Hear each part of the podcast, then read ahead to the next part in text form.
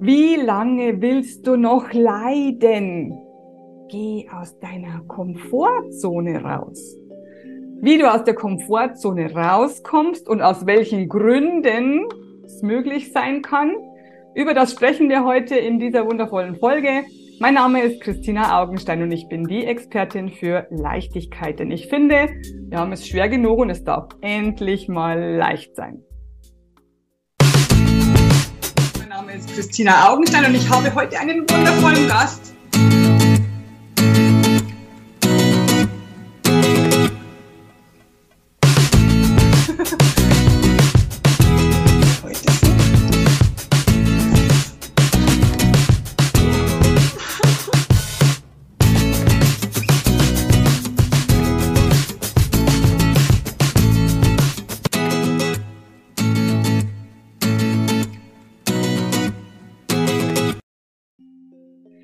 Herzlich willkommen bei der Folge der Woche. Heute geht es um deine Komfortzone.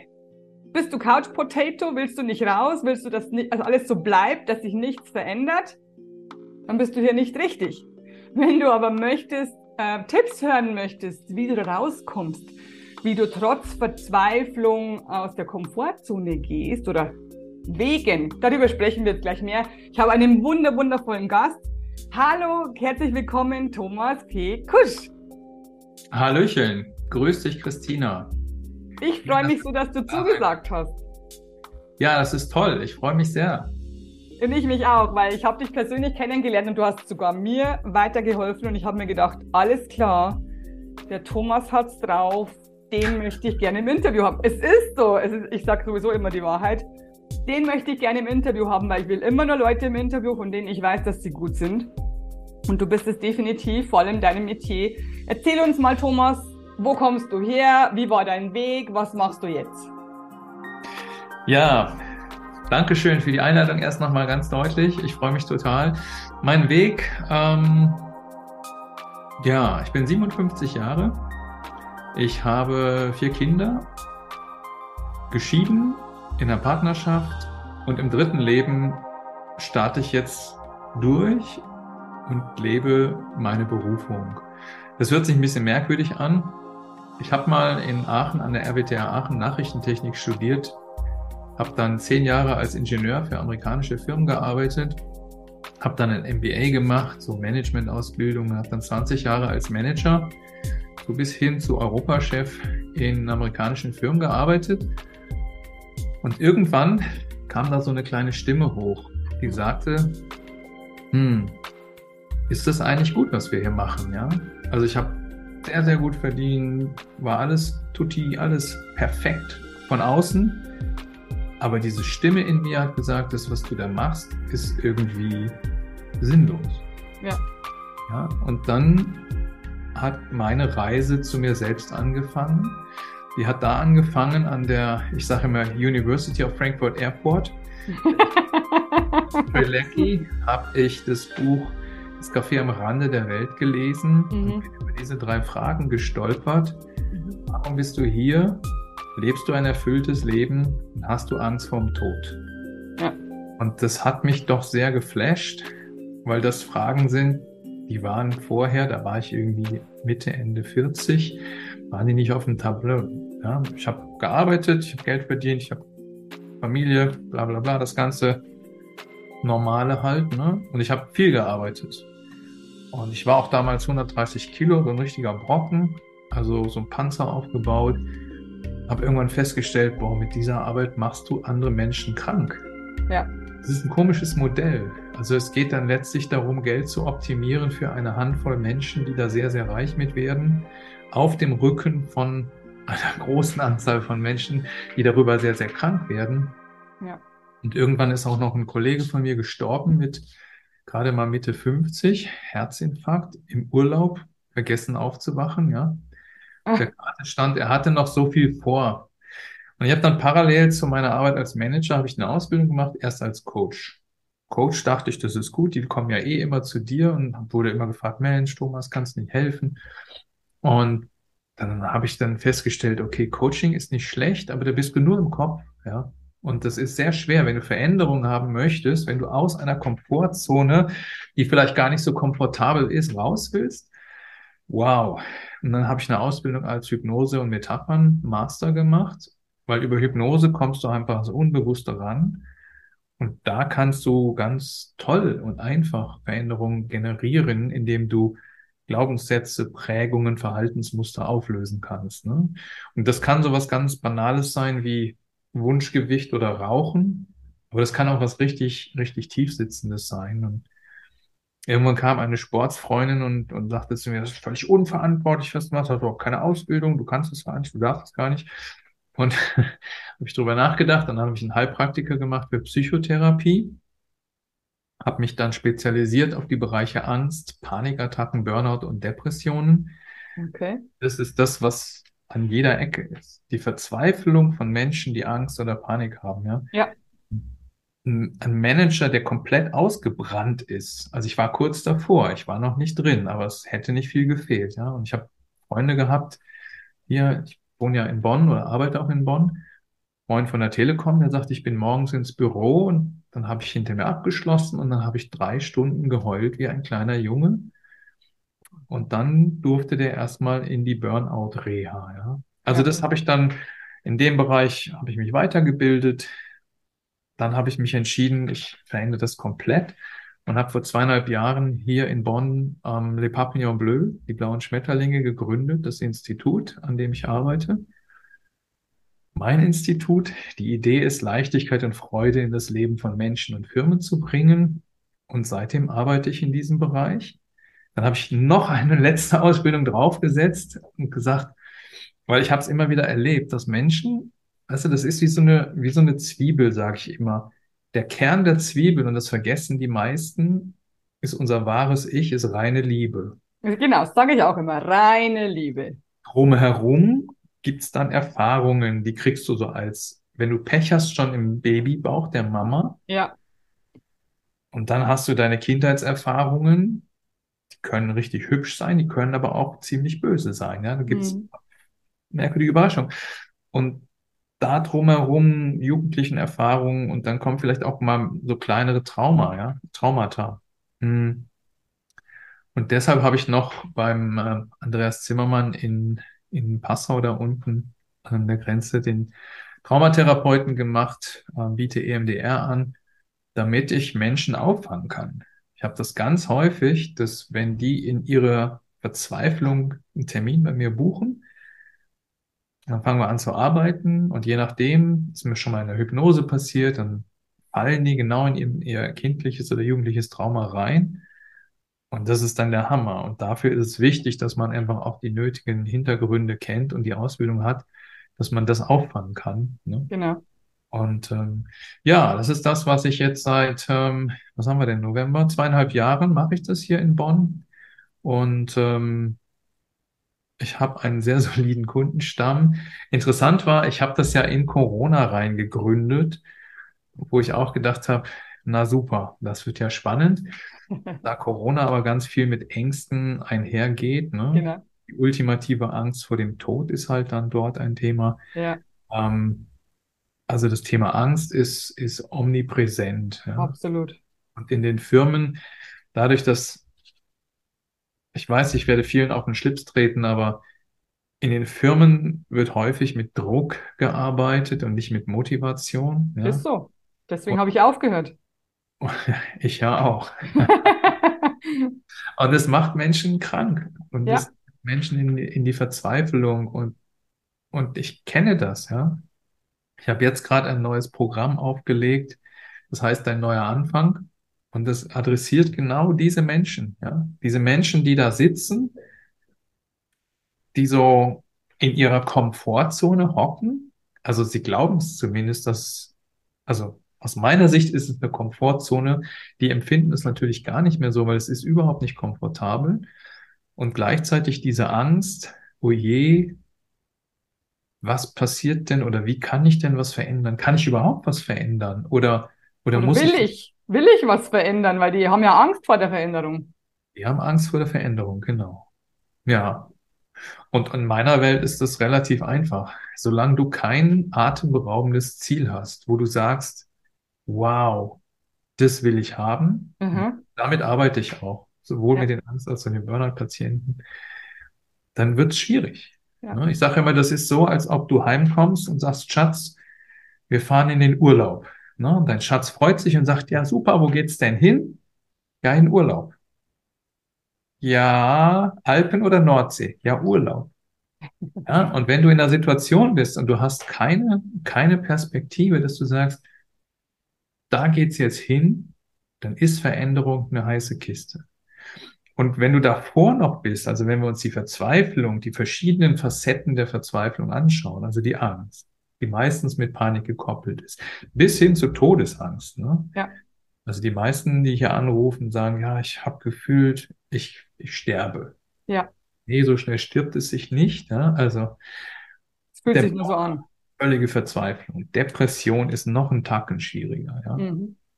Wobei ich immer sage, ganz ehrlich, ein Burnout ist ein Liebesdienst der Seele. Ja. Denn die Seele sagt dir, pass mal auf, mein Lieber, das, was du da gerade machst, das ist nicht gut. Und wenn du jetzt nicht aufhörst, geht's gerade weiter, ja. Und in meiner Welt ist es so, dass nach dem Burnout kommt die Depression. Mhm. Und das ist nicht eine Frage, ob. Wenn du nichts änderst, dann ändert sich nichts und dann rauschst du in die Depression. Und dann, Dann wird wird's es immer schlimmer. wird's immer schlimmer, ganz genau. ne? Ja, und von daher, ich habe ursprünglich habe ich mal so eine Facebook-Gruppe quasi für die gegründet, die, die sich mit dem Thema wirklich beschäftigen wollen.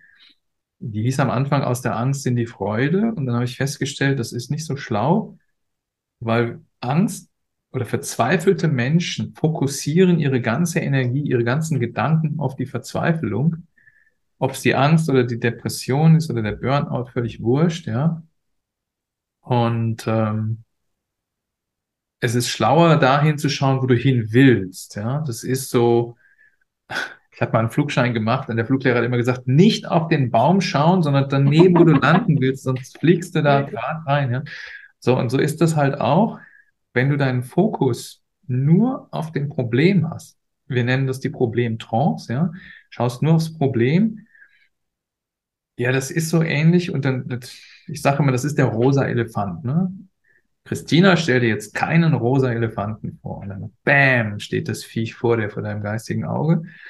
Und da begleite ich Menschen und da helfe ich ihnen eben mit dem neuen Anfang. Ähm, ich erlaube mir mal den Werbeblock reinzuziehen. 22.11. geht der neue Kurs los. Ähm, da machen wir genau das. Da geht es um den, den neuen Anfang für solche Menschen, die verzweifelt sind und die eine Entscheidung getroffen haben, die auch wissen, ja, wo sie hinwollen. Wenn du das nicht weißt, das wird hart. Und auch das ist ja schon der erste Schritt. Ne? Du beschäftigst dich ja auch mit dem Thema Leichtigkeit.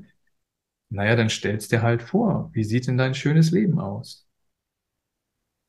Genau. Das ist so in a nutshell, was ich hier so mache in Bonn. Ne?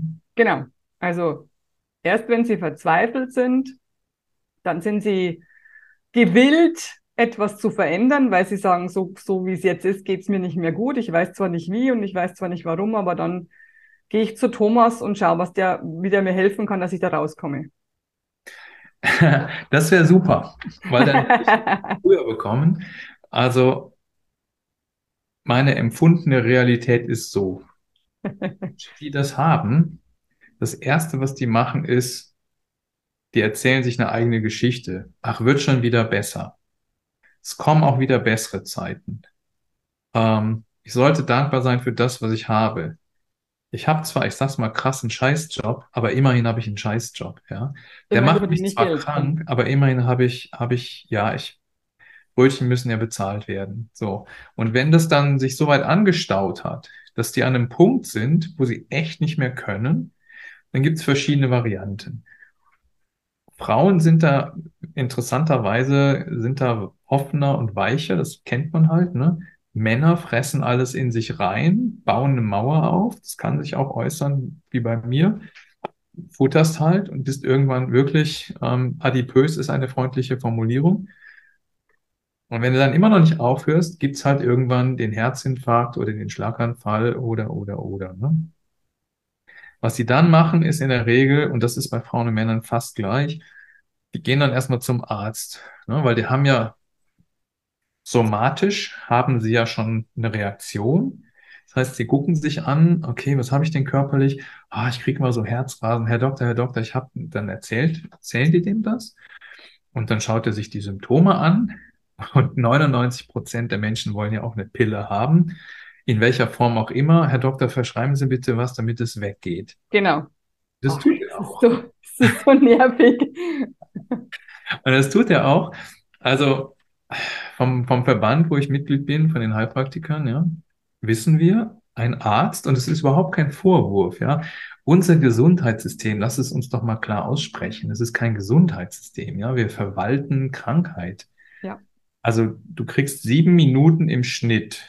Wenn du Privatpatient bist, ist er generöser, ne, verdient er mehr Geld mit dir, aber mehr gibt's halt nicht. Und nach sieben Minuten hast du dein Rezept und dann gehst du da raus. Ähm, wenn der feststellt, und das die Menschen, die zu mir kommen, sind zu 99 Prozent körperlich, also somatisch in Ordnung, ja. Und dann ist ja sofort klar, ja, sie haben nichts körperlich. Dann sagt er dir, schauen Sie zu, dass Sie mal einen Termin beim Psychologen oder beim Psychiater kriegen. Ich kenne das alles, genau. Nehmen wir mal den Psychiater. Der fängt dann, mittlerweile ist das echt krass, ne? Und das sind ja super gut ausgebildete Leute. Ja, Du wirst ja nicht Psychiater, weil du da irgendwie an einem Abendkurs was machst, ja. ja. Du hast jahrelang Und, ähm, studiert. Die haben studiert, die haben ein, die haben Medizinstudium, die haben einen Facharzt gemacht und die haben es drauf. Hät- der, Hätten es drauf, sage ich immer. ich glaube auch, dass sie es drauf haben, aber im Rahmen der Regelbehandlung kriegst du halt eine Standardtablette. Und mittlerweile Menschen, die zu mir kommen, Escitalopram, so ein Antidepressivum, das ist, das wird verschrieben, teilweise wie bei Smarties, ja. Ja, ich weiß. Und wenn du dir dann, wenn es dann noch Ärger kommt und die haben womöglich Panikattacken und bis hin zu, dass die denken, oh je, ich habe einen Herzinfarkt, dann rufen sie den Rettungswagen, der fährt die in die Notaufnahme. Da ist ein überarbeiteter Assistenzarzt und wenn er Glück hat, hat er eine erfahrene Schwester dabei, ja. Und dann machen die die Untersuchung und wenn es richtig, richtig arg ist, dann verschreiben oder dann, dann kriegt der Patient, die Patientin erstmal eine Tavor. Das ist ein sehr elegantes äh, Sedativum, kostet kein Geld und schießt dich innerhalb von, von ein bis zwei Minuten bist du runter. Und du Genau. bist eben dann auch nicht mehr du selbst, ja. Ja, Was die meisten nicht wissen oder was oft nicht gesagt wird, ich will da jetzt nicht pauschal sein in dem Sinne, aber oftmals höre ich, ja, das wusste ich gar nicht, hat man mir nicht gesagt. Weil wenn du okay. das regelmäßig nimmst, bist du nach 14 Tagen abhängig. Ja, und, und ich sage immer, es werden ja nicht nur meine Angstgefühle oder meine Trauer oder meine Wut, mein Hass äh, runtergeschraubt, sondern auch die anderen Gefühle, die wir eigentlich haben wollen. Und die kommen dann zu mir und sagen, ich fühle nichts mehr. Ja, es kann, ist kein Wunder. Was eine Überraschung. Ja, aber die verstehen das nicht, weil die sind auch zum Arzt gegangen, weil sie so viel Angst hatten. Die Angst ist weg, aber jetzt fühle ich nichts mehr. Das wollte ich eigentlich nicht. Ich wollte schon noch Freude fühlen und Liebe fühlen und Dankbarkeit fühlen. Geht aber nicht, weil das wird alles, die, diese Tablette kann ja nicht unterscheiden zwischen negativen und positiven Gefühlen. Genau. Und erfahrungsgemäß führt das dann zu so Sachen. Erstens nehmen die Leute zu, also gerade beim Antidepressiva. Und ähm, Warum? Das habe ich noch nie überlegt. Warum? ist eine Nebenwirkung. Habe ich immer und immer wieder. Okay. Ähm, Libido geht den Bach runter, ne? Das heißt, da Ja, läuft auch nichts mehr. sind wir wieder bei den Gefühlen, ja? Lust. Die Frau, der Mann, also der Partner, sage ich mal, abstrakter, ne? Findet das natürlich auch nicht toll. Und das, also in meiner Welt liegt es daran, dass wir einfach, wir behandeln die Symptome mit Tabletten. Ja, Ja, das ist so ähnlich, als wenn's du, bei dir brennt die Hütte, dein Feuermelder schlägt Alarm und du gehst in den Keller und holst irgendwie die Vakuumglocke, damit das Scheißteil aufhört, so einen Lärm zu machen. hm. Dass du die Hütte dabei abbrennen lassen wirst, ähm, das würde keiner machen von uns. Niemand nimmt den Hammer und haut das Ding platt, wenn die Hütte brennt. Dann Ja. wird es Zeit, dass du anschaust, wo brennt's und warum brennt's, ne? Und wie kann ich es löschen?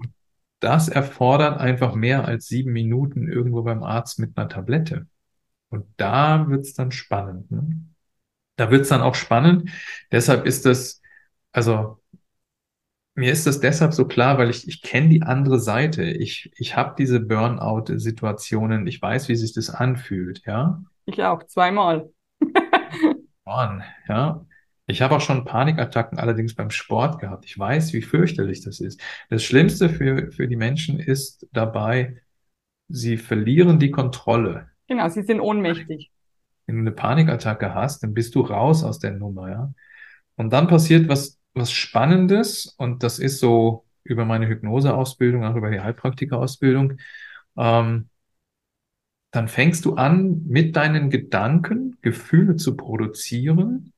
In deinem Körper mit dem Gefühl wird ein Chemiecocktail produziert, den dein Körper dann als normal empfindet. Deine Gedanken, ähm, du, du denkst dich sozusagen schlecht. Jetzt nimmt der Körper diesen Cocktail auf und du stürzt erstmal in so einer Spirale immer weiter runter. Es ist völlig wurscht, ob das Angst oder, oder Burnout ist. Und wenn du jetzt Glück hast und du findest so einen netten Menschen wie dich oder wie mich und der sagt, komm, ich helfe dir da raus, wir fangen an mit neuen Gedanken. Wie sieht dein Ziel aus? Wie sieht dein schönes Leben aus? Ja, dann wird es spannend, weil ja. dein Körper hat immer noch als normal hatte den Chemie-Cocktail der Angst drin, sagen wir mal, ja. Oder er hat den Chemie-Cocktail der ich arbeite wie ein Stier, Klammer auf, bis zum Umfall, Klammer zu, ja. Und jetzt kommst du und entziehst dem Körper mit dem Gedanken diesen Chemiecocktail, der rebelliert, weil der ist abhängig, der hat sich da so dran gewöhnt. Das ist die Komfortzone, von der wir vorhin sprachen. Ne? Und ähm, man kommt da mit relativ einfachen Techniken raus. Ich habe auch wirklich, ich bin jedes Mal geflasht, wenn ich Klienten habe, die sich dann melden. Ähm, ich habe eine Dame aus Berlin und die hatte Panik, Burnout, alles. Leitet einen Friseursalon. Die hatte immer so einen Traum, Wohnung an der Ostsee. Und die hat das mit diesen Techniken, hat die das umgesetzt. Und die ist heute lebenslustig wieder. Die hat keinen Burnout mehr. Die hat das organisiert. Warum? Na, weil sie an die Ursachen gegangen ist und nicht an den Symptomen rumgedoktert hat. Ja? Ich habe einen Klienten aus Österreich, der hatte Angst und Panik vorm Autofahren, ja.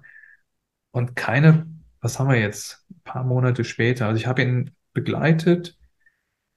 Er hat mir irgendwann von der Hochzeit seines Bruders, das war sein Traum, ich will dahin, ja, aber es war einfach. Und zwar selber fahren. Ich wollte, äh, genau, selber fahren, ohne dass er Angst und Panik kriegt. Selbst als Beifahrer hatte der Stress, ja.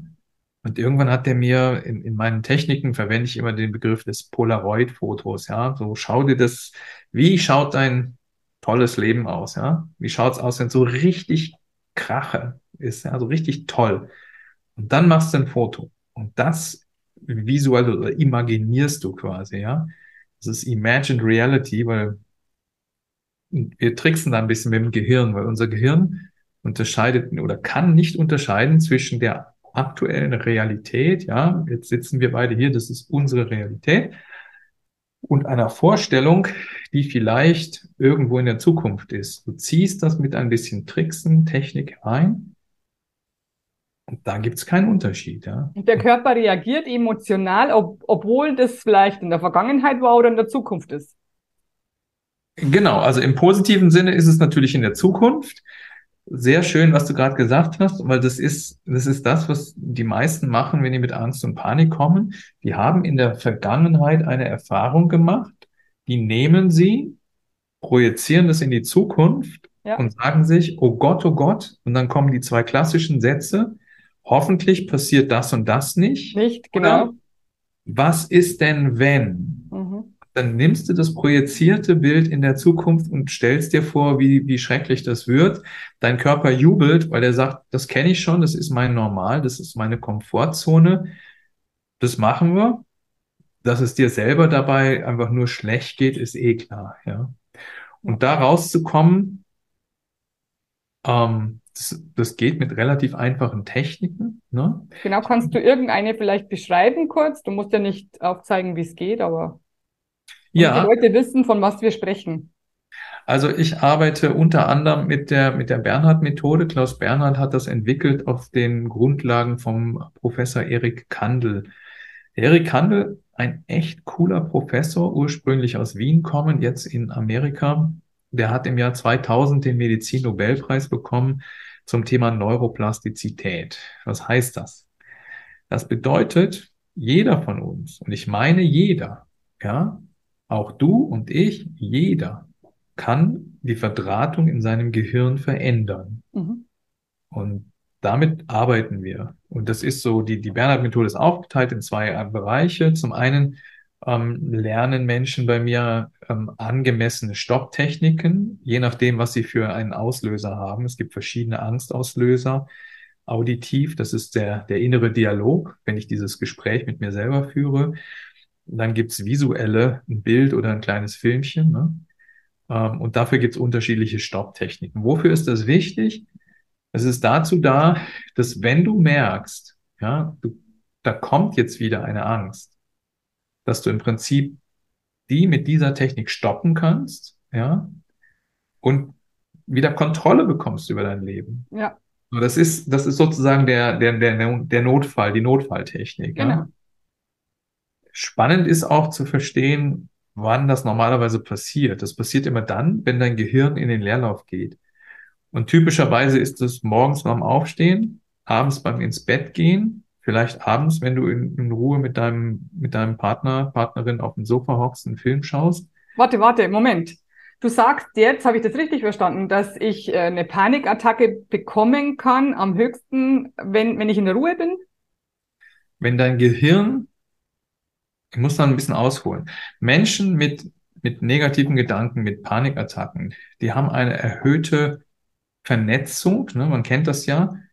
Ähm, das ist so, so ein bisschen wie, wie beschreibe ich das denn? Wenn du über eine Wiese gehst, weißt du, dann gehst du einmal da drüber und barfuß und dann hast du so Fußstapfen und die Grashalme kommen morgens, so beim Tau kommen die wieder hoch. Ja? Jetzt gehst du zweimal, dreimal drüber, dann bleiben die irgendwann liegen. Ja. Wenn du 2000 Mal drüber gehst, hast du einen Trampelfahrt. Ja. Und so ist das mit unseren Gedanken im Gehirn halt auch. Du bahnst dir sozusagen feste Bahnen für deine Angst. Genau. Und je mehr du das bahnst, das ist quasi elektronisch, ist unser Gehirn, es ist ja ein elektrisches Organ quasi mit einem biochemischen Wandler, die Synapse.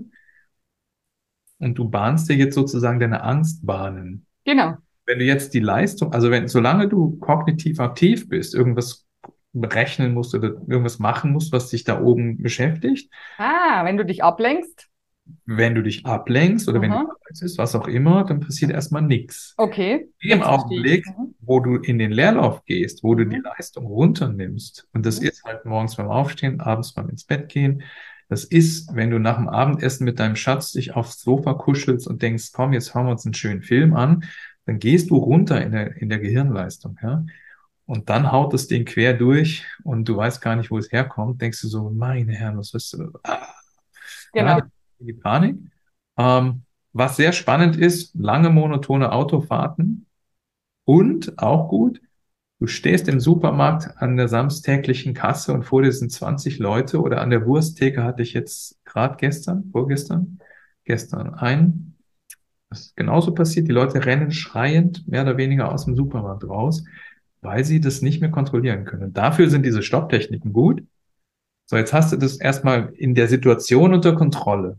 Genau. Jetzt, Jetzt muss man auch die Ursache auflösen, damit es nicht mehr passiert. Muss ich hier oben ran. Jetzt muss ich an die Ursache. Und dafür verwenden wir dann die Zehnsatzmethode. Da geht es um zehn Sätze, die dein Leben beschreiben, wie es ist, wenn es so richtig toll ist. Ja, und das wird immer und immer wieder. Das ist sowas, man könnte sagen, wie so eine Selbsthypnose. Gibt es ein paar Spielregeln, die sind auch nicht so kompliziert. Und dann darfst du das mit, mit Disziplin halt machen. Ne? Ja. Das sind quasi die atemberaubende Ziele, die du so in deinem Leben hast. Und ja, mit Disziplin eine, meinst du wahrscheinlich, das muss man eine längere Zeit durchführen. Genau, das ist eine Art, ja, Kontinuität ist da einfach wichtig, ne? Und Wie beim Trampelpfad, bloß andersrum. Genau. ja, ja, das ist ein tolles Bild, ich liebe es. Du trampelst quasi dir neue Bahnen ins Gehirn, wenn du so willst. Ähm, die Stopptechnik, sage ich immer, machst du jedes Mal, unabhängig davon, ob du Panik hast oder nicht, übst du halt. Ne? Ja. Ich sage immer, so oft du Zähne putzt. Also zweimal ist meistens der Fall, manche machen es ja auch dreimal oder vielleicht öfter. Es muss, es dauert nicht lange. Es geht nur darum, dass dein Gehirn weiß, wenn das hochkommt, ne?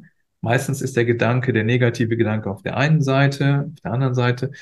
Da gibt es eine Schiebetechnik, dann kann man lernen, wie kann man diese Gedanken verändern. Und wenn die Menschen zum ersten Mal merken, wow, krass, ich habe gerade mit meinen Gedanken meine Ängste beseitigt oder gestoppt, das ist gruselig, aber und zwar positiv gruselig, ja.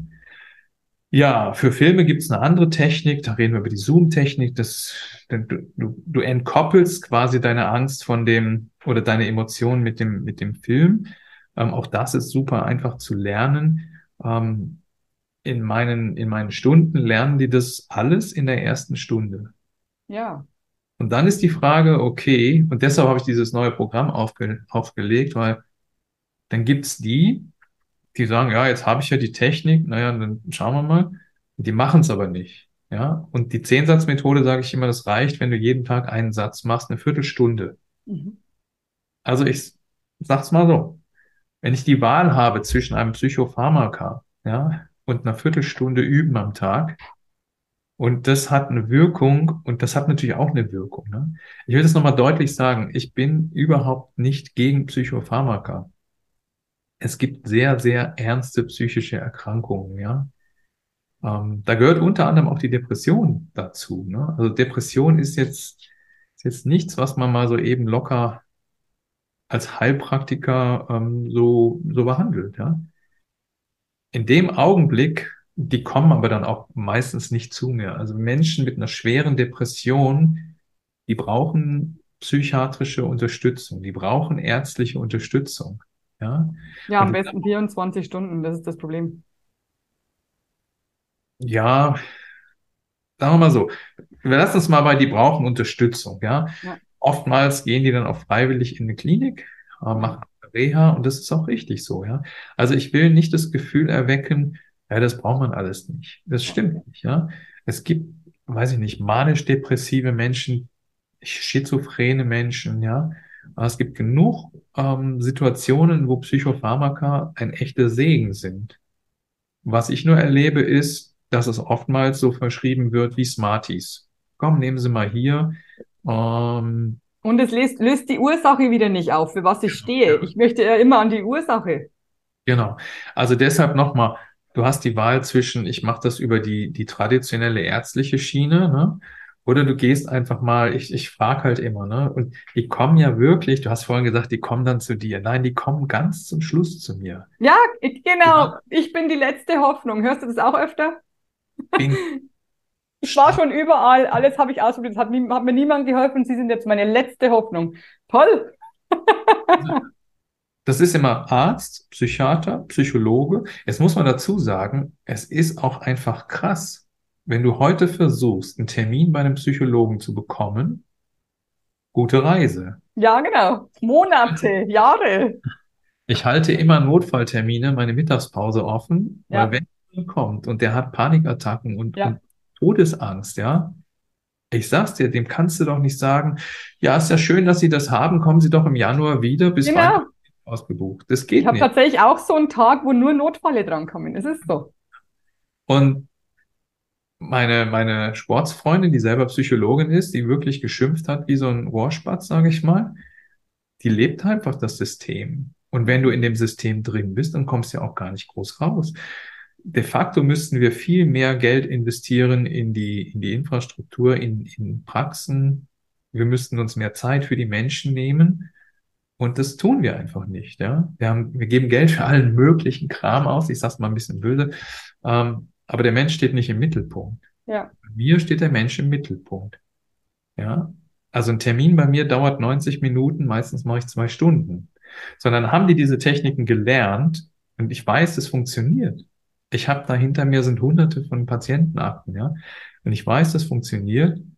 Und irgendwann rufen die dann hinterher wieder an und sagen, ja, mir geht's wieder nicht so gut. Ich fragte nur nach, hast du es denn gemacht? Nein. Okay, habe ich wieder aufgehört. Es ging ja. Ja, zwei Wochen habe ich es gemacht, dann nicht mehr.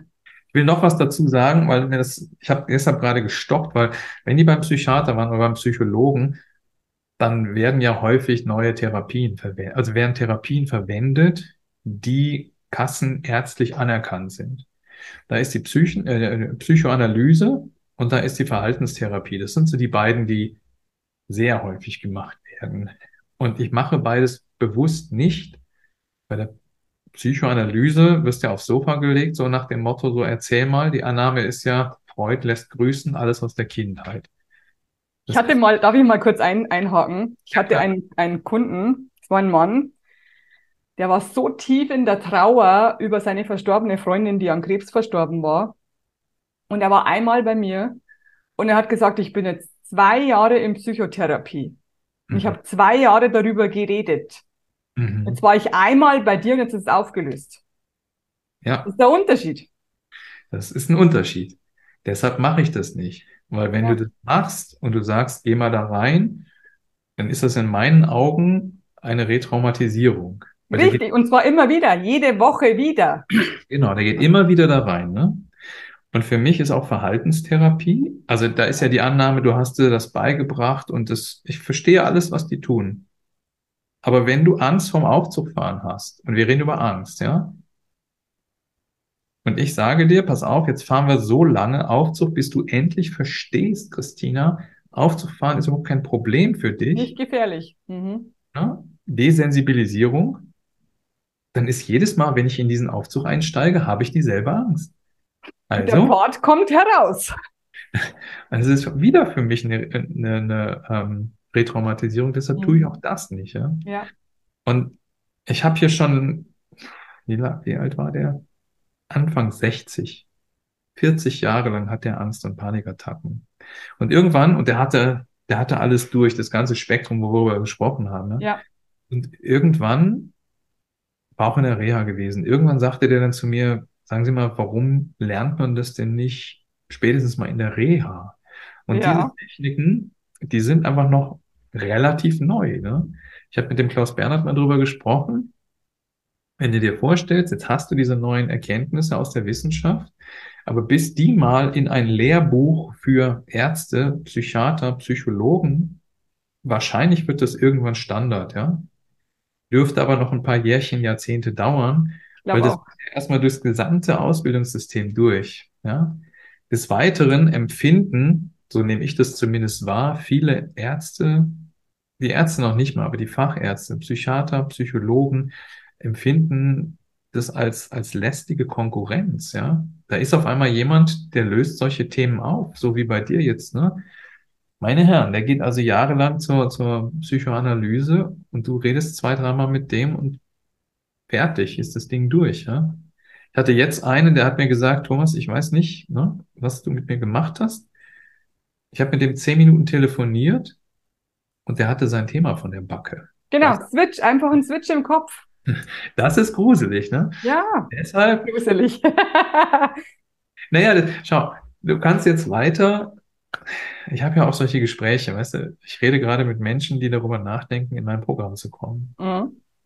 Und dann spüre ich, das Herz sagt, ich will das. Genau. Dann fängt der Kopf an und sagt, genau. oh, ähm, würde denn das auch bei mir klappen? Ja, der Kopf schießt dagegen. Ähm, ich habe keine Zeit, ich habe kein Geld. Ne? Was haben wir noch? Muss man, ich muss erst nachfragen. Ich muss erst nachfragen, Frau oder Mann. Und ich staune immer. Ich sage mal, es ist total spannend, wie lange Menschen ihr Leiden ertragen. Ne? Ja. Meine deine Eingangsfrage war ja genau auf den Punkt. Wie lange willst du noch leiden? Genau. Genau. Und ich, und ich bin das typische Beispiel. Ich habe das durchgezogen, bis ich kurz vorm Kollaps war.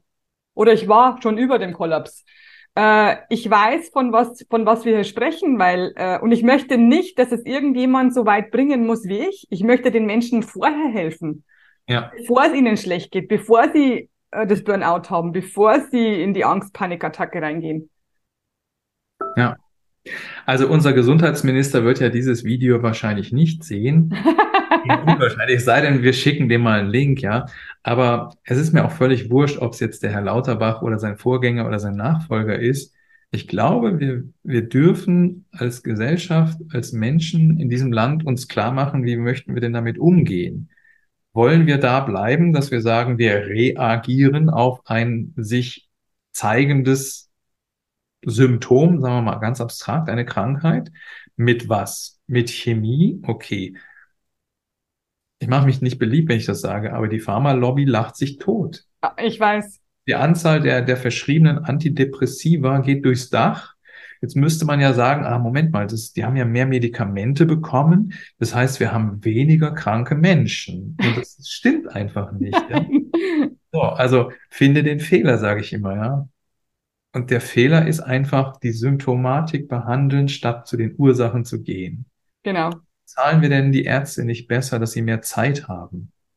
Ich finde es gruselig. Sieben Minuten, da kommst du rein, hast vielleicht eine Geschichte zu erzählen. Wir haben ja noch nicht über Traumata gesprochen, ja. Traumata heißt, ich muss Vertrauen aufbauen. Wenn ich dir mein Trauma erzähle, dann muss ich das Gefühl haben, der Christina erzähle ich das, weil ich habe das Gefühl, die wird mir helfen. Das kann ich in sieben Minuten nicht leisten. Ja, und das ist das eigentliche Thema. Wir verwalten einfach die, die Krankheit und äh, ja, möglichst schnell wieder in den Prozess zurück. Also hier der, der, der, der Mensch, den ich im Hinterkopf habe, der bei der Telekom da arbeitet, der ist dann in die Reha gegangen, ne, so eine Burnout-Reha. Nach jedem Tag drei Stunden weinen? In, in Süddeutschland. Da kam er nach sechs Wochen wieder gerade zurück. Mhm. Darauf hatte man ihm unterm Hintern sozusagen seine Verantwortung wegorganisiert, kriegte irgendeinen Schreibtisch in der Ecke und dann da, da geht mir das Messer in der Hose auf, ja. Der kann ja gerade wieder nach Süddeutschland fahren und die nächste Runde buchen, weil wie eklig kann man noch sein? Ne? Und ja, das ich wurde ihm die Lebensgrundlage entzogen. eklig nicht, dass hier der der gute Tim Höttges oder so mich persönlich anruft und fragt, was ich denn da so sagen würde. Das ist in den großen Firmen gang und gäbe. Ich habe für Amerikaner gearbeitet, ich weiß es. Ich habe da oben gesessen, ich kenne die Vorstandsdiskussionen. Ja, die müssen weiterlaufen. Die haben keine, die können keine Rücksicht nehmen auf irgendjemanden, der labil ist gerade. Druck, genau. Lass uns die Zahlen machen, ist mir wurscht, lass die gegeneinander in Wettbewerb gehen. Genau. Ein ungesunder Wettbewerb. Ja? Einer meiner hochgeschätzten Coaches, Bob Proctor, hat ja immer mhm. gesagt, ähm, Amateure Amateurs um, compete, Professionals create. Ja, also ja. Amateure gehen in den Wettbewerb, Ellenbogen. Sich, genau. Aber die richtigen Profis, die kreieren, ja. Und das ist was ganz was anderes, weil dann baust du aus der Gruppe heraus. Da wird jeder gesehen als Mensch, als Kreatürlichkeit, ja. Das ist eine andere Baustelle, ganz anders. Absolut. Aber also es ist halt etabliert, ne? Ja, wir haben über Ängste gesprochen. Da haben wir gesagt, also du hast Beispiele genannt, wie Fahr Fahrstuhlangst, Autofahrenangst. Ähm, ich weiß, was hast du noch gesagt? Ich habe schon wieder vergessen. Was haben wir noch? Ja, sag mal ein paar Ängste, damit die Leute wissen, um was es hier geht. Und ein paar Traumata hätte ich gerne. Traumata hätte ich gerne. ähm, ich sollte dir natürlich die 400 Ängste so runterbeten. Ich finde es gerade spannend. Was, 400? Ah, es gibt ganz verrückte Ängste. Ja, ja, ja. Nein, ich sag ein paar Beispiele von, von, die, von deiner Arbeit und welche Ängste, nur ganz kurz. Also Ängste, ich habe Menschen, ganz, sehr, sehr viele sogar, die haben Angst vorm Schlucken, vorm Essen. Ähm, cool, noch nie gehört. Hatte ich noch nie. das ist gruselig. Aha. Ängste rund um das Thema Schlafen ist ganz schrecklich, mhm. ja. Die dann mehrfach nachts aufwachen und das auch wahrnehmen und dann, oh je, oh je, was ist, wenn ich wieder nicht schlafen kann? Ne? Genau. Kann ich auch, die Teufelskreis, genau. Das ist ein, das ist ein richtig gefährlicher Teufelskreis. Da brauchst du dann auch früher oder später definitiv ärztliche Hilfe. Ähm, ich habe gerade ein Beispiel im, in Erinnerung, wo ich weiß, okay, war sehr, sehr gut, dass, dass äh, dieser Mensch dann entschieden hat, ich gehe jetzt erstmal in die Klinik, ne? weil das, das wäre sonst, ähm, ja, das wäre in den Kollaps gegangen. Okay. Ja, Traumata, da gibt's natürlich von Missbrauch. Ich habe in Hypnose mal eine ältere Dame zurückgeführt in, in, den, in den frühkindlichen Bereich und die wurde nachher dann, dir wurde klar, dass sie als Zweijährige von ihrem Großvater missbraucht worden ist. Ähm, das sind ganz fiese Sachen, weil du das ja noch nicht mal bewusst erlebt hast. Ja? Hast es verdrängt, hatte ich auch ganz oft schon. Mhm. Es ist verdrängt man spricht ja auch von Dissoziation. Bisher hatte ich Gott sei Dank noch nicht äh, den Fall, das würde ich auch nicht machen, sondern abgeben an, an wirklich an Ärzte dann. Äh, multiple Persönlichkeitsstörungen, die Hab haben ja, die haben ja Multitraumen oder sowas, ja. Ähm, ja, dann manchmal ist ein Satz, ne? Ich hatte hier einen extrem erfolgreichen Unternehmer, Multimillionär, und der kam wegen Burnout und dann kommt letztlich raus, er hat ein Trauma aus der Kindheit. Das innere Kind wurde von seinem Vater niemals gesehen. Der Ja, konnte so streng, wie ja, er wollte, mm, kam dann beim Papa auf keinen grünen Zweig und es hat verheerende Auswirkungen für sein ganzes Leben gehabt. Für alle Lebensbereiche, weißt du? Das geht los bei deiner eigenen Gesundheit, das geht weiter in der Partnerschaft. Wenn du Kinder hast, dann, dann sehen die den Vater vielleicht nicht oder die Mutter, ja.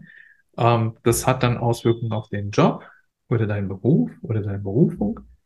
Das hat typischerweise Auswirkungen auf deine finanzielle Lage, unabhängig davon, dass wir noch überhaupt nicht über Spiritualität geredet haben. Ne? genau. Oder über die Stärke, die ich in meinem Leben habe, über dieses Selbstbewusstsein, die, die Selbstliebe, die fehlt ja auch überall.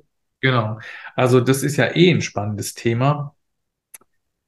Und das, ich frage immer ganz vorsichtig bei meinen Klientinnen und Klienten nach. Ich rede nie von Patienten, weil für mich ist jeder Mensch so, wie er ist, völlig in Ordnung. Ich verstehe mich als Begleiter. Ne? Ich arbeite nach dem humanistischen Prinzip und sage, deine, die Lösung ist schon in dir drin. Ich helfe dir, sie zu finden. Ja, Ja, sehr gut. Sehr gut, das ich freut mich. vorsichtig, sind sie religiös oder bist du religiös, spirituell? Was passiert nach dem Tod? Ja, Ja, da schließt sich der Kreis zum, zum Strelecki und ähm, ich habe mein Weltbild da massiv verändert. ja, ich auch. Ja, als Ingenieur denkst du dir so, ja, was soll denn da passieren? Ne? Irgendwann ist die Lampe aus und dann ist halt dunkel. Tod, fertig, äh, Ende. Ich habe mich sehr intensiv mit ähm, Nahtod und Tod beschäftigt. Ähm, Blick in die Ewigkeit von Dr. Ibn Alexander kann ich jedem empfehlen oder von der Anke Everts ähm, Neun Tage Unendlichkeit. Oh ja. Und in meiner Welt, ich hau's jetzt einfach mal so raus. Ich weiß, der eine oder andere wird denken, meine Herren, ist das ein komischer Kauz, ja? Und äh, nee, das stimmt nicht. Und vielleicht magst du einfach drüber nachdenken, wenn du dir das Video anschaust, wer auch immer du bist, ja. In meiner Welt kommen wir alle aus derselben Quelle. Die einen nennen das Gott, die anderen Allah. Ist mir völlig wurscht, ja.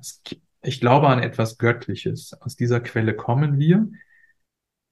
Ich glaube auch, dass wir die Quelle sind. Ich bin du und du bist ich. Wir haben nur unterschiedliche Perspektiven, ja.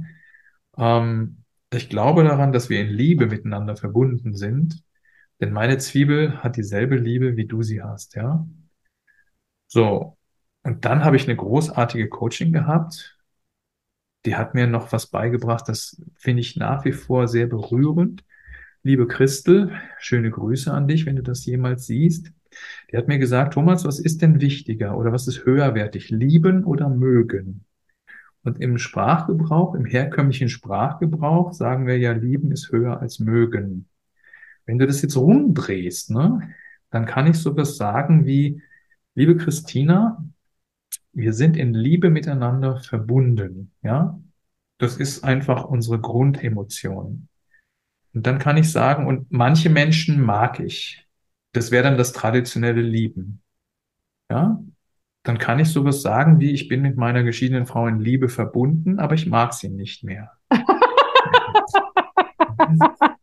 Ja, stimmt aber. Aber wenn du es so sagst, ja, das stimmt.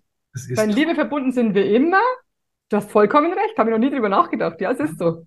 Und das Faszinierende, weil ganz vieles geht ja zurück auf, auf niedrig schwingende Emotionen. Hass, Neid, Wut, Eifersucht, ganz schreckliches Thema, ja. Alles Mögliche in diesem, in diesem niedrig schwingenden Bereich, wo du so denkst, so, boah, will ich nicht. Wenn du jetzt das Modell nimmst und sagst, ja, auch mit diesem Vollidioten, der mich da gerade angekotzt hat, bin ich in Liebe verbunden, dann wird es schwer zu sagen, nee, ja, dann ist das nur ein, ich glaube halt auch an Seelenverträge und sowas, ja, Ja, absolut. Gesucht hat. Ich glaube auch nicht an Zufälle. Dass Ich auch wir nicht. uns damals kennengelernt haben, auch jetzt hier im Interview sitzen, ist doch kein Zufall. Also in. Fall ist das nicht so. Ja. Und ähm, dann kriegst du es halt gespiegelt. Und dann darfst du was lernen. Ne? Und ähm, es hat eine ganz schöne Entwicklung für mich. Und ich bin ja noch mitten auf der Reise, ne? vom Ingenieur voll im Kopf, ja, Manager immer noch voll im Kopf. Die Reise zum Herz, mhm. die Reise, wo du weißt, wow, hier ist die Liebe, ja. Eine liebe Freundin von mir, die sagt, es ist wie so ein Häuschen und stell dir das vor, das hat so Klappläden und dann machst du die auf so. und dann strömt da die Liebe raus. Für alle Menschen. Auch für den, der dich annörgelt, weil der ist, diese Seele hat sich bereit erklärt, dir diese Erfahrung zu geben, die du jetzt gerade machst. Da geht der ein oder andere nicht mehr mit. Ich sage ganz ehrlich, es ist mir völlig wurscht. Ich finde es großartig und für mich ähm, hat das dazu geführt, dass ich überhaupt keine Angst mehr vor dem Tod habe. Ja. Es gibt das, äh, das grandiose Wort von, äh, von Goethe. Muss mal gerade gucken, ich habe das vorhin extra rausgesucht. Wo habe ich's?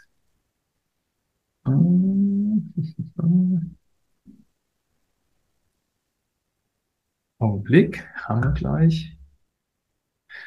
Ähm,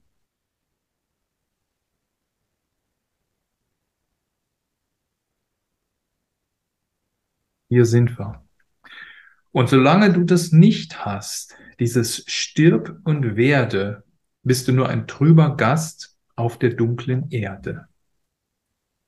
Und das finde ich hübsch, weil wenn ich die Vorstellung habe, im Tod, dann stirbt mein Körper, mein feststofflicher Körper. Aber meine Seele ist unsterblich. Die ist Teil der Quelle, geht quasi zurück in die Quelle am Anfang, als ich Ingenieur war, ich dachte, stirb und werde. Wie, wie geht das, ja? Und heute sage ich, ja klar. Irgendwann packt jeder den Koffer für die letzte Reise. Verabschiedet sich aus seinem Körper. Der Körper zerfällt dann wieder, geht in den Kreislauf. Und die Seele geht zurück in die Quelle. Absolut. Quelle ist reine Liebe, Christina. Und reine Liebe ist überall. Weil wenn ich jetzt, wenn ich jetzt schon wieder die Leute höre, zurück in die Quelle, dann ist die Seele ja weg. Nein, die Seele ist nicht weg, die ist hier. Es gibt kein Hier und Da. Es gibt keine Quelle. Die Quelle ist ja auch hier. Es ist das alles ist, hier. Das ist super spannend. Wir werden ja alle nach dem Newtonschen Ursache- und Wirkung-Prinzip erzogen. Ich tue etwas und dann gibt's eine Wirkung, ja. Ja. Und der eine oder andere kennt das, ja.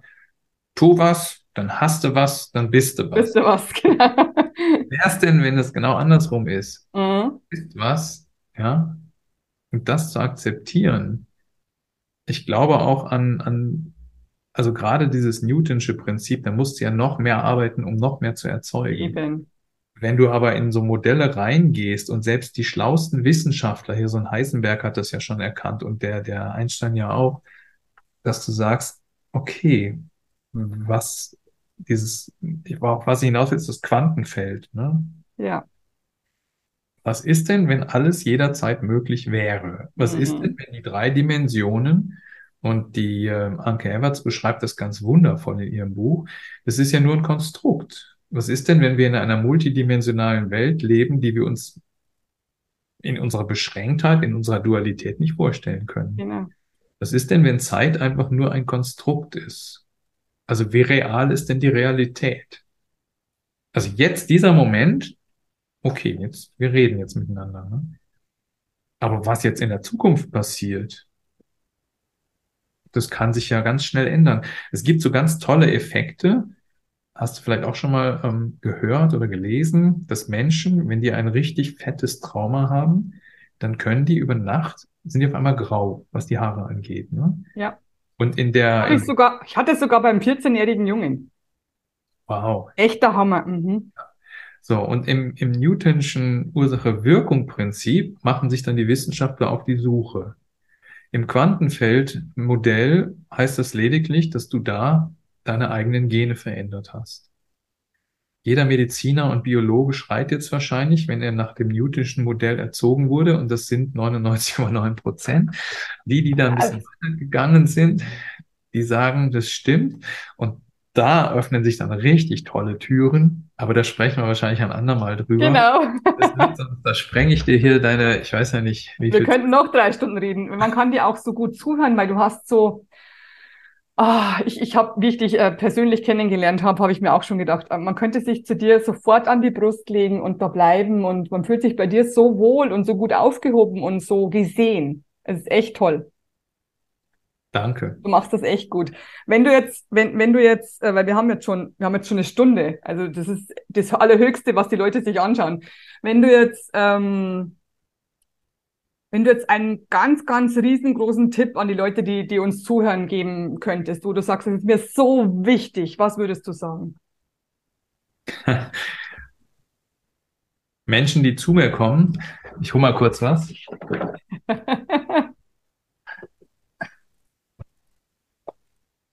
Menschen, die zu mir kommen, bekommen so etwas. Ja, das ist eine Karte. Mhm. Eine Regenwolke. Oh. Ja, und in diese Karte schreibe ich zwei Sätze. Mhm. Neben der Anrede und dem, der Unterschrift. Mhm. Schreib da immer rein. Ich würde bei dir reinschreiben, liebe Christina, lebe deine Träume, denn Träume sind heilig. Mhm. Und ich weiß, dass sich viele sagen, ich kann das gar nicht ändern. Wie soll das denn gehen? Ich kann mir das nicht vorstellen. Dann gibst du deine Träume auf. Ja. Und wenn du deine Träume lebst, wenn du in die Freude gehst, dann ist Arbeiten nicht mehr Arbeiten. Es fühlt sich nicht mehr so an. Dann wirst du auch, du wirst es spüren, dass du dich um dich selbst kümmerst. Du merkst, Moment, das ist jetzt zu viel. Und du lebst deine großen Träume diese Zehnsatzmethode, das ist magisch, ja. Klaus Bernhard, ich werde dir das Video sowieso schicken. Ob du bis hierher durchhältst, weiß ich nicht, lieber Klaus. Ich danke dir sehr für deine Erfindung oder für dein, für dein Wirken in die Richtung. Ich danke dir auch im Namen aller Klientinnen und Klienten, die darüber geheilt wurden, ja. Weil das ist großes Kino. Und dafür brauchst du ein atemberaubendes Ziel. dafür brauchst du Disziplin. Und ja, kannst das auch gerne alleine versuchen. Erfahrungsgemäß kommst du früher oder später eh bei mir vorbei. Ja, ja spätestens noch. Also ich hatte mal eine Kundin, die hat gesagt, ja, mir geht's so und so schlecht und so, ja, aber ich will, ich will keine Sitzung äh, buchen. Und ich habe gesagt, dann geht's ja noch nicht schlecht genug. Dann war sie richtig, also sie hat mir dann ein Jahr später erzählt, als sie dann wirklich kam, sie war richtig stinksauer auf mich, mhm. weil ich gesagt habe, es geht dir noch nicht schlecht genug. Das hat sie so getriggert, die war richtig wütend auf mich, ein ganzes Jahr lang. Und nach einem Jahr kam sie zu mir und hat gesagt, jetzt verstehe ich, was du meinst. Ich bin jetzt hier und ich möchte gern Hilfe. Also das ist ein wichtiger Punkt übrigens. Ne? Ich sage es jedem im Vorgespräch. Also bei mir kann man ein kostenloses Vorgespräch führen und ich sage es jedes Mal, ich bin nicht nett. Also ich bin natürlich nett. Ja, Aber du bist ehrlich. Bin direkt. Genau, wie ich. Hin zu brutal ehrlich. Ja. Was und, anderes bringt die Leute aber nicht weiter. Genau, ich sage dann halt immer, schau, es ist doch deine Wahrheit. Guck halt. Ja. Warum sollte ich lügen, um den Kunden zu mir zu bringen, wenn das nicht weiterbringt? Genau. Also das tue ich auch nicht. Ich arbeite auch nur mit Menschen, die wollen. Ne? Ich ja, heute, ich auch. Das, der hat die Frau gesagt, ja, geh halt mal dahin, der soll ganz toll sein. Und dann frage ich. Willst du? Nö. Ja willst du? Und dann kommt dann ein Nein und dann geht der wieder heim. Ne? Genau. Der kriegt schon gar keinen Termin. Ne? Ja, genau. Ich muss es auch deutlich sagen, ich arbeite auch nur mit Menschen, die mitarbeiten. Ja, also, ist auch was alles auch, genau, perfekt ausgedrückt. Es macht keinen Sinn, wenn ich Menschen etwas beibringe und dann tun die das nicht, dann kriegen die keinen weiteren Termin. Ich mache keine Ausnahmen. Ja? Niemals. Ja. Absolut. Vielen, vielen Dank, lieber Thomas für sehr, dieses sehr tolle Interview, für diese tollen Geschichten, die du uns erzählt hast, also dass wir das alles äh, auch greifen können mit diesen ganzen Bildern. Mhm. Äh, ganz, ganz toll. Ich kann nichts anderes sagen. Wundervoll hast du das gemacht. Ähm, ich verlinke dich natürlich unter dieser Folge, Podcast oder Video, alle Links, die ihr braucht, um den Thomas zu finden, um äh, euch bei ihm anzumelden, seine Seminare zu buchen, was auch immer, findet ihr unter dieser Folge. Und ich kann nur noch eins sagen, let's spread the love Deine Christina und dein Thomas. Tschüss. Das hier, ich übe das immer noch. Ja. Mach's gut. Tschüss. Tschüss. Love, love, love. I am pure